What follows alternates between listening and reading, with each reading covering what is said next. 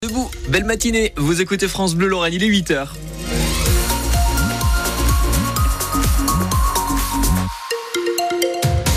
Journal de 8h est présenté par Mathilde Ansker. On regarde un petit peu euh, la météo. Il fait dégager ce matin. Oui, c'est un ciel dégagé ce matin, mais ça va vite se couvrir en début d'après-midi et le ciel sera gris toute la journée. En tout cas, pour les températures, il fait assez bon. Il faut capter 14 degrés au meilleur de la journée à Metz, Forbach et Sarreguemines. On fait le point complet sur la météo du jour après le journal de 8h avec vous, Mathilde.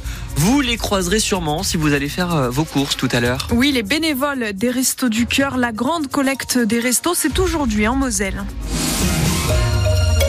Et pour l'occasion, donc, des bénévoles sont mobilisés aux quatre coins du département. En Moselle-Ouest, par exemple, ils sont un millier pour récolter les dons, faire des cartons, conduire les camions. Les points de collecte sont nombreux. Il y en a un, notamment à Moulins-les-Messes, à la sortie du Cora. C'est là que s'est rendu Bradley de Souza. Devant l'accueil de ce supermarché, c'est bénévole, chasuble rose sur le dos. Bonjour messieurs dames, c'est la campagne des Restos du Cœur. Sophie liste les produits demandés en priorité par l'association. Des choses pour bébé et de la denrée non périssable. Comme des boîtes de conserve, du riz ou des pâtes. Vous avez pensé à nous, c'est parfait. Merci beaucoup.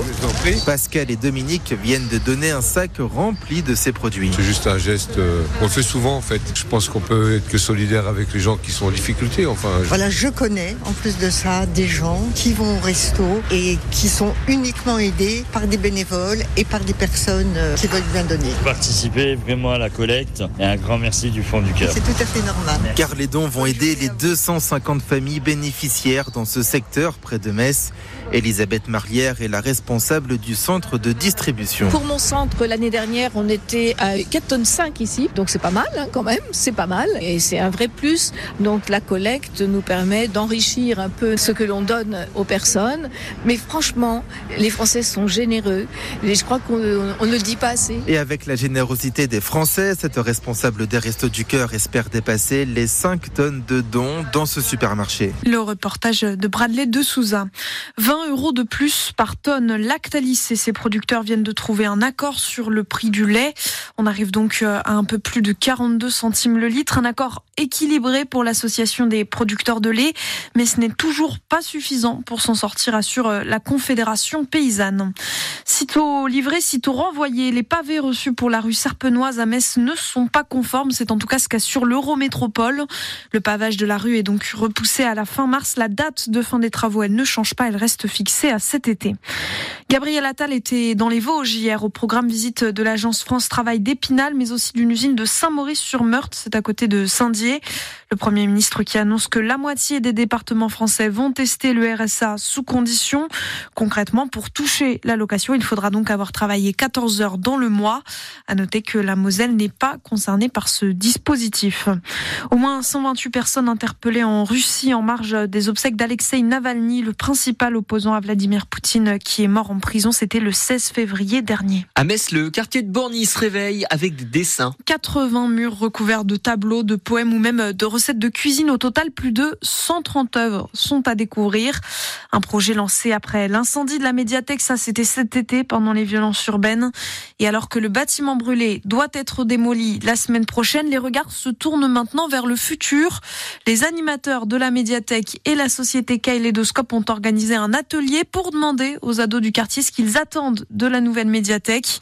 Julie Fontaine en est la responsable. Elle espère bien revoir ses ados entre les rayons de livres.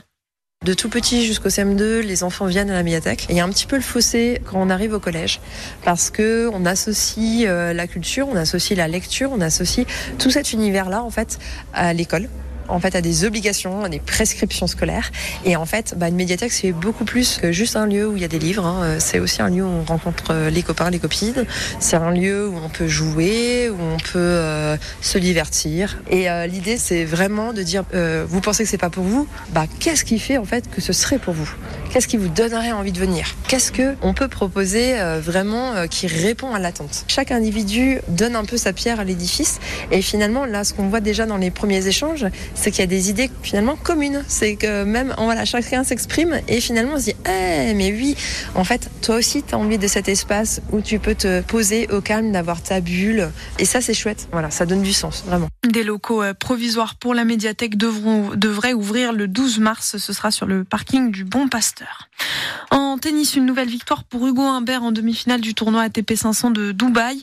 Le Messin a battu le numéro 4 mondial Daniel Mdedef. Il file donc en finale et affrontera le Kazakh Alexander Bublik. C'est à 15h cet après-midi. Des vroom vroom et des carrosseries rutilantes à Metz Expo. Le salon de la moto se tient ce week-end.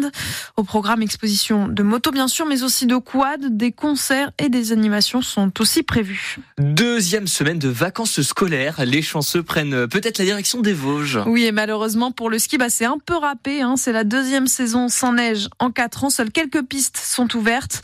Alors forcément, en station, on se pose des questions sur l'avenir du ski en moyenne montagne. En tout cas, au pied des pistes de la Bresse, les loueurs ont rangé les skis et sorti les VTT. Thierry Collin. C'était fort boueux, beaucoup de gadou. Hein. Un massif boueux et les vélos électriques prennent le pas sur les locations de ski du jamais vu à cette période. J'ai l'impression que tout est pris d'assaut. C'était cool, s'arrêter pour prendre des photos, c'est très beau. Ça pose question, c'est jamais qu'un malheur annoncé. Il faut falloir s'habituer à ce que c'est une époque révolue. Hein. Paysagiste l'été et loueur de ski l'hiver, Emmanuel Grosjean a le moral dans les chaussettes. C'est un hiver zéro, c'est une année à perte complète. Il y aura de plus en plus d'hiver comme ça. Il n'y a pas de neige, donc euh, ils cherchent autre chose à faire. Les gens veulent du vélo électrique.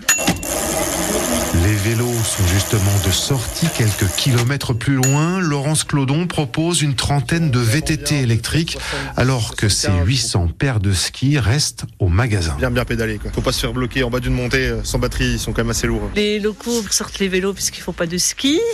C'est exceptionnel. Il y a deux ans, on avait fait notre meilleur hiver en location de ski. Et là, on va peut-être faire le pire euh, depuis 30 ans. Donc, avant, c'était ski et vélo, mais maintenant, c'est vélo. Transition vélo, c'est une solution. Un hiver qui pousse à repenser l'économie de la neige, à vous, les professionnels du tourisme, avec un deuxième hiver sans neige en 4 ans dans le massif des Vosges. On a bien aimé. Et vous, les garçons, vous avez bien aimé? Ouais, c'était trop bien. Le reportage de Thierry Collin à la Bresse.